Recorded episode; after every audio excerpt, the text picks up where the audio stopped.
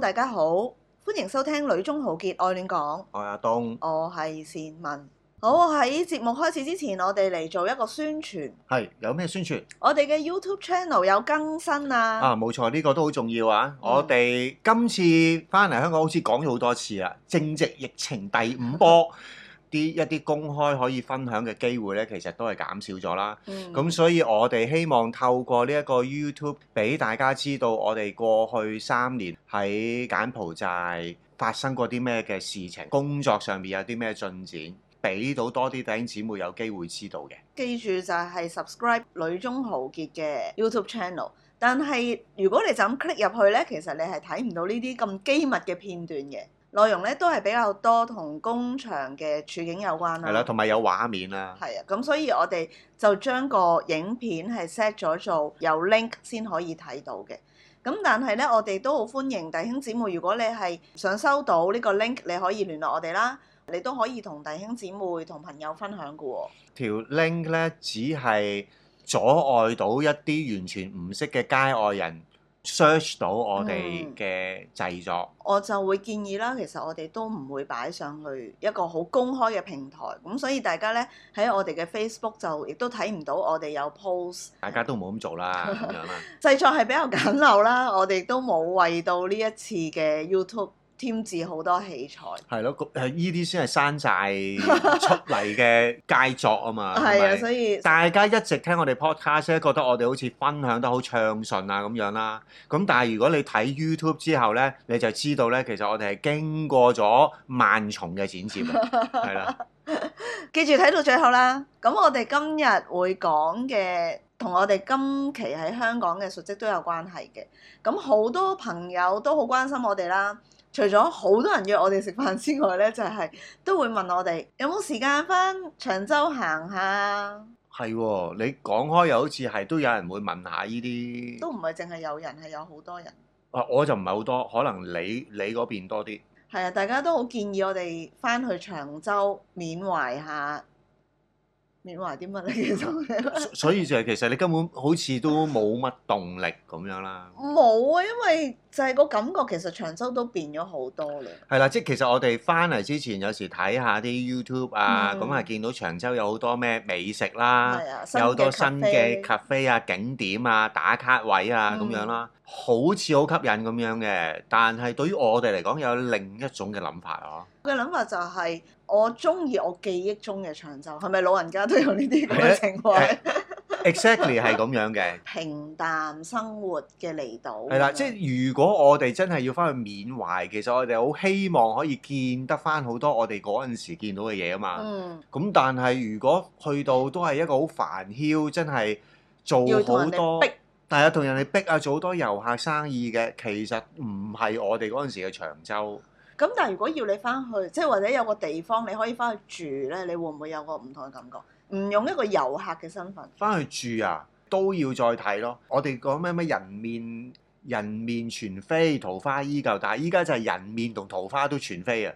嗯，係咯，，其實咧講真，我哋以前住長洲咧，尤其是我啊，嗯我根本唔係好覺得自己係長洲街坊嚟㗎。嗯，每一日早出晚歸，同長洲啲街坊或者同啲老鋪，其實我係冇建立過任何關係嘅。結果咧，我哋暫時都係未去長洲，但係去長洲之前已經去咗另外一個離島啦，就係、嗯大嶼山。第一個感覺就係船費，哇，好貴啊！係啦、船費真係真心貴喎、即係如果比起我哋當年住長洲。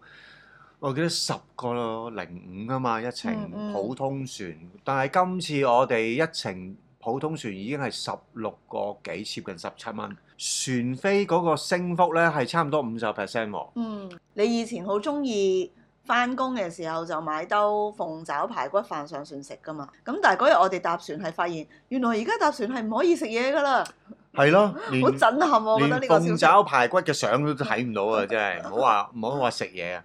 咁冇辦法啦，依家係咪有喺呢個防疫嘅措施底下食嘢啦，拉低口罩啦，嗯飲水都唔俾咁樣啦。不過呢次大嶼山行程我都覺得好特別喎、同我哋以前有啲唔一樣啦。以前去大嶼山可能都係學生時代或者即係同教會嘅人去 camp，如果唔係都唔會特登走入去大嶼係山。啦，即係我哋連係我哋兩個係連 游水、水上活動都冇噶嘛，係咯所以都係局限係行山同埋去 camp 嘅啫。但係今次點解會咁特別嘅咧？係啦，今次點解會咁特別咧？因為我特別安排咯。 做 咩求婚大作戰嗰啲啊？唔係嗯 sorry，我誒唔係咁樣嘅諗法嘅，係啦，冇啊嗱，今次咧我哋嘅行程咧就有別於我哋過往嘅做法啦，咁同埋我覺得咧都係突破咗我哋呢一個年紀嘅想像啊，我覺得幾重要嘅係啊，我哋參與咗一啲工作坊。嗯，係啦，咁啊，即係令到我哋即係呢個行程比較立體啲咁樣啦。今次點解你會諗到可以咁樣安排咧？唔係，其實起初係諗住入去探朋友噶嘛，即係我哋有嗯朋係友咯，你最初都係咁同我講嘅。係啦版。咁但係其實，唉，如果每一次只係揾朋友聚舊食餐飯，咁我覺得去大嶼山做呢件事咧，其實嗯係都幾勞師動眾嘅。開始就同朋友傾啊，我哋可唔可以有其他嘢做下啦？咁樣佢嗯就幫手諗下，咁就介紹下，咁我就選擇咗參加一個水彩畫嘅 workshop。誒、我諗嗰個突破位咧，唔係參加 workshop 咯，本而係我哋呢個年紀係其實係即係應同該埋係茶道咁樣。係啦，即唔係過往嘅工作經驗咧。其實呢啲咁嘅活動係我哋大人去做，或者我哋去搞呢啲咁嘅 workshop 嗯，俾人參加。咁但係今次咧，我哋真係零零舍舍就係我哋自己兩個去報名。嗯我真心覺得冇乜嘢咁特別嘅啫。講嘅好矛盾喎，令到件事特別咗咯唔係咁。但係我真心覺得嗰件事就咁你話誒點解今次有咁特別嘅安排啊嘛？咁我解釋完之後，其實我由頭到尾我都唔覺得件事好特別嘅，咁，但係如果你唔係同我去，你自己一個去，你會唔會參加呢啲 workshop？一定唔會啦， 係咯。同埋個朋友本來咧係開始嘅時候係落船就已經會熱烈歡迎我哋嘅，嚇。咁但係後來我又又覺得啊幾好嘅安排啦，即係佢話誒不如我遲啲先見啦，即係過多一個鐘先啦，咁嗯令到我哋落咗船仲可以好超咁樣有一杯咖啡時間。嗯，係咯，咁我 覺得你 OK 又。兜翻去碼頭。我唔係兜翻馬蹄，係兜翻一啲小片段。其實咧，仍然係講緊誒畫畫嘅，我知嘅。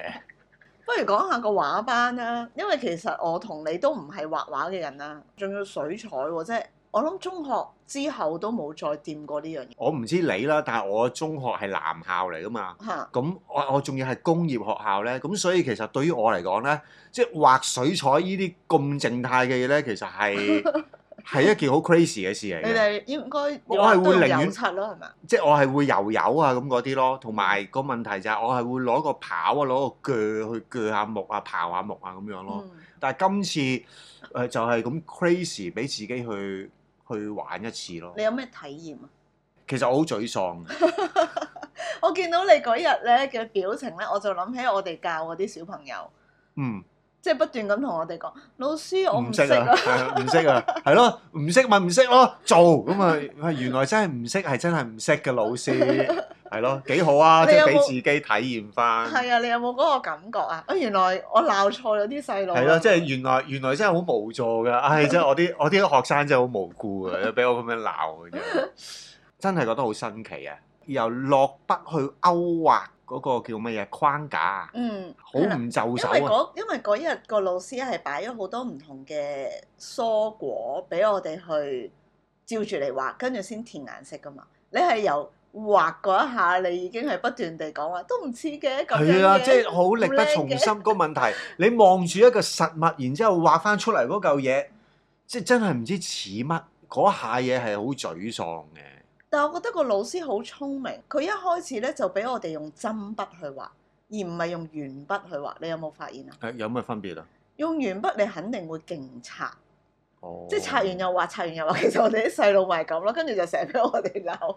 所以我哋我哋我哋如果翻柬埔寨教書，就係要啲用針筆係啦，啲細路用針筆。啊係啦，一總之一落筆嗰下咧，你就要諗清楚，然之後畫完咧，你就唔可以再擦嘅，佢有塗改液嘅啫。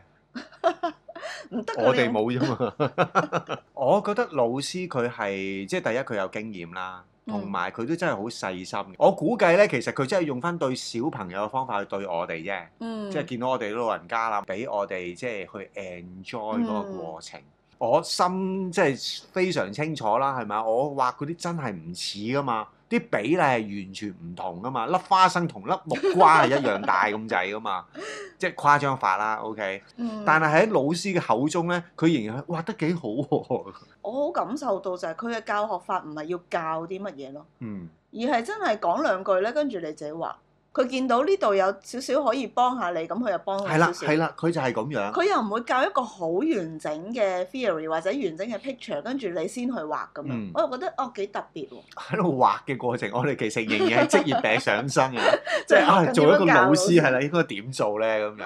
係啦，咁我啊去到呢個油呢個水彩咧，我先發覺真係喂點啊！嗰只明明係紫色，點解要溝又要溝橙色，又要溝紅色，又要溝藍色，又要唔係溝黑我色覺？得嗰個紫色都唔係一個精髓，係我哋咧畫其中一個叫白玉苦瓜咧，嗯，個苦瓜係白色係㗎明明係嘛，白色，點解要溝橙色、溝黃色嗰啲咁嘅嘢啊？係啦，跟住溝完出嚟咧係又得喎。 中學咧學美勞、學美術班咧，係真係會有好長時間學構式啦、學觀察，然之後點樣去畫。其實我知佢哋係會做呢啲嘢嘅，嗯係啦。不過即係第一，我喺我喺中學學即係呢個美術嘅時候，從來冇學過啦。嗯啊，第二就係咁花耐性嘅嘢咧，對於我嚟講係冇可能做到嘅。嗯，中學生嘅時代，誒、所以你去到呢個中年咧，你就可以心靜落嚟，我靜唔到落嚟啊！其實講真，你見到我其實嗰兩個鐘係喺度暗好暗勞沉沉，嘈咯。我係覺得自己好弱智、好白痴，咁你冇機會學就梗係咁噶啦。係覺得哇啲嘢全部拿手唔成勢，你係畫啦完開唔開心啊？一齊開心嘅時候咪開心咯，呢個人真係好唔開心啊！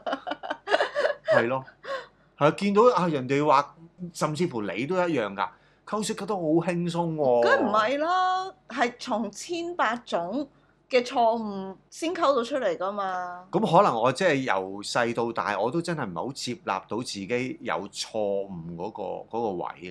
咁呢隻我好色驚唔得，咪再溝加啲白色，跟住溝啲橙色，再溝咪溝溝，不斷溝出嚟啫嘛。 個問題你溝到出嚟啊嘛，係咪？係啦。不過講講到底咧，依家去回想翻咧，誒、嗰、個體驗咧係真係開心嘅。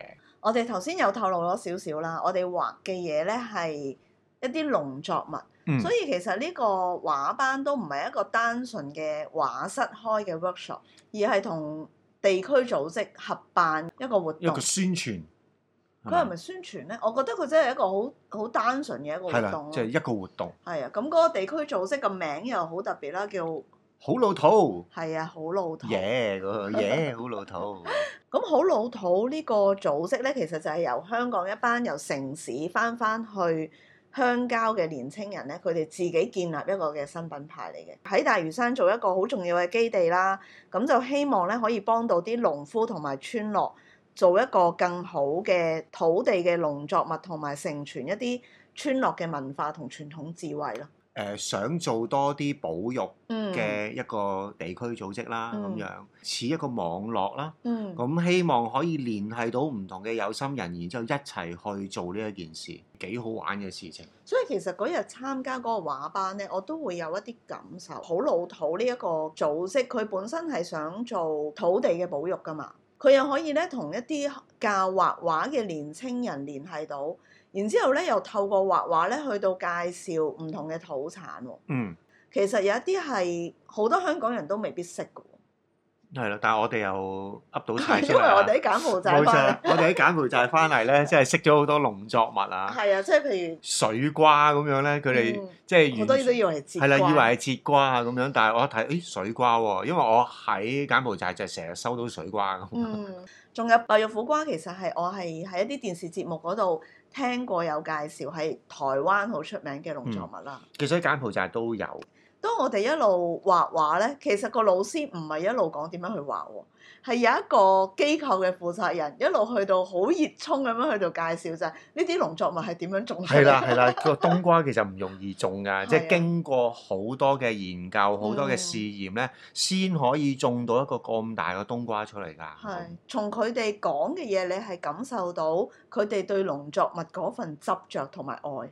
後一代嗯，係，啦，佢哋點樣去睇保育啦，或者點樣去直情去參與保育啦，即係佢哋係做得好仔細。嗯，佢哋唔係一個好大嘅 project，然之後就去有啲咩嘅運動咁樣咯。係係啊，不斷去 fine tune 係啦，以至到我能夠做咗一個好靚嘅 product 出嚟咁樣。嗯，我哋嗰日嘅畫班其實得六個學員啫嘛，佢哋就係大家都落手落腳咁樣去做，佢哋都有好多朋友仔一係啦，齊啲喺義度，工一齊喺度，係啊，咦，同我哋以前諗嘅搞活動已經好唔一樣啦。冇錯，即係同埋佢哋唔會話哦誒呢個時間係畫班時間，我抌咗俾個個老師，個老，師咁，跟住佢哋企埋一邊就翹埋手。同埋你有冇諗過農夫可以同畫班 cross over？我梗係冇諗過啦，真係咁講就係呢一樣嘢根本真係唔係我年代諗到出嚟嘅嘢咯。如果嗰個人係識畫畫，佢唔一定要落田噶嘛。如果我嗰個長處，我嗰個能力係在於我真係可以教畫班，咁點解我唔可以咁樣去做呢？大嗯家亦都唔會覺得好奇怪喎。冇錯，我覺得呢啲就係高招啦。係啦，呢啲就啊係各盡其職，係咪 咧？會唔會講得好白啊？係咯，你講得咁白嘅，出唔出得加價？新一代可以諗嘅方，喂唔好話新一代啦，其實我哋都唔係新啦。啊其實舊一代更加要諗添啊。乜嘢叫做團隊精神？啊嗯，其他人點樣去配合，可以幫手做多一啲，令到呢件事，哪怕只係多一個人知道，嗯哪怕只係多兩個人得益。同埋，我覺得係最重要就係件事係令到每一個人都好 enjoy 嗰個過程。嗯，我都繼續咁去做落去咯。我又完成到我作品喎、然之後啊，我又有意識啊，原來呢一個好老土做緊嘅嘢係啲咩嘢喎？咁、嗯到最後就係、咦，我哋都係好願意去到個農場，嗯我哋好願意去到個危墟去知道下啊各各個單位點樣去參與呢一件事喎、嗯其實嗰日咧，就算只係個畫班完咗咧，大家都有唔同嘅去向嘅喎。即係譬如有兩個可能就係、哦，佢成純粹嚟畫畫，其實成個過程都冇乜點講嘢㗎冇嘛。錯，咁跟住完咗咧，佢哋就走啦。咁跟住我哋就係、咦完咗就係發覺，咦好老土呢個機構都幾特別喎、咁我哋又好自然，跟住就會去佢哋個市集嗰度又去支持下，去到睇下。咁亦都有一個學員咧，就係、應該係已經係參加咗好多次。咁佢畫完畫咧，佢就話啊，我晏晝都想參加埋一個製造蠟燭嘅 workshop 咁樣。咁你又好難諗製造蠟燭嘅一個 workshop 同埋好老土可以有咩關係？哦，因為佢用嗰啲材料都係喺啲農地攞出嚟噶嘛即，係譬如嗰啲花瓣啊嗰啲嘢，啊係。佢嗯完咗佢亦都唔需要 hard sell。啊，你覺得咧，即係如果咧，我哋再帶一啲朋友嗯，參與呢啲活動，你覺得佢哋會有咩感受咧？其實我覺得一定會係帶到某一種嘅刺激嘅。每一個人可能接收都會唔同啦，有啲人可能就係個 focus 都係畫畫啦。咁但係有一啲好新嘅意念，住喺香港咁耐，你都未必會接觸到啦。原來有一班人係默默地喺大嶼山做一個咁有理想嘅機構，就係、為咗香港人食一啲更好嘅農作物，花好多心機去研究。嗯，一場大雨可能咧就已經影響晒你幾個月嚟嘅心血。你唔親身去聽咧，你有時只係睇新聞報道話啊一個颱風跟住損失咗幾多錢，我覺得嗰個切膚之痛係真係爭好遠。嗯，而喺個過程，你係聽到佢對嗰個土地嘅愛，而唔係個價值咯。嗯，從來冇聽到就係話我哋冇咗幾，因為嗰場雨冇咗幾多錢，佢哋唔係咁樣啊，講。損失咗幾多錢？唔係哦係啦，咁樣佢個咯表達係真係，我喺個過程入邊點樣揾啲布又要包住啊，點樣去即係遮住唔好嗯曬親啊！我身置其中，我哋係因為香港呢個土地而連結埋一齊。係咯，即係其實譬如喺成件事之後咧，咁我有時都會諗下，誒、誒，我又作為一個其中一個參與者，嗯好丁屎嘅嘅一個參與者，其實我可以點去延續呢一個咁嘅精神呢？去幫手去宣揚，誒、其實我哋點樣去愛呢一度嘅土地啦，點樣去為咗啲農作物付出幾即係好大嘅心血啦，想去多次啦。咁當然咧，即係再諗嘅就係、即係如果我翻柬埔寨，點樣去將呢一個咁嘅概念，將呢一種嘅精神咧，可能同柬埔寨人分享，佢哋會更加雀躍。咁所以下一步可能我有機會，我會再去再體驗咯，再畫多次水，再畫。嗯，我真係有 恒心去做，只要有恒心，鐵柱磨成針。 當日嘅行程就真係唔係淨止個話班嘅，嗯我哋仲有好好多好豐富啊豐富嘅行程。咁如果我哋再整理到嘅話，就再同大家分享啦。唔知大家有冇心機聽？有嘅，有嘅，有嘅，有嘅，係咪？係咪有嘅？好啦，咁我哋下個睇禮見拜機率，好啦，咁我哋下個禮拜再同大家見面。好拜拜。再見。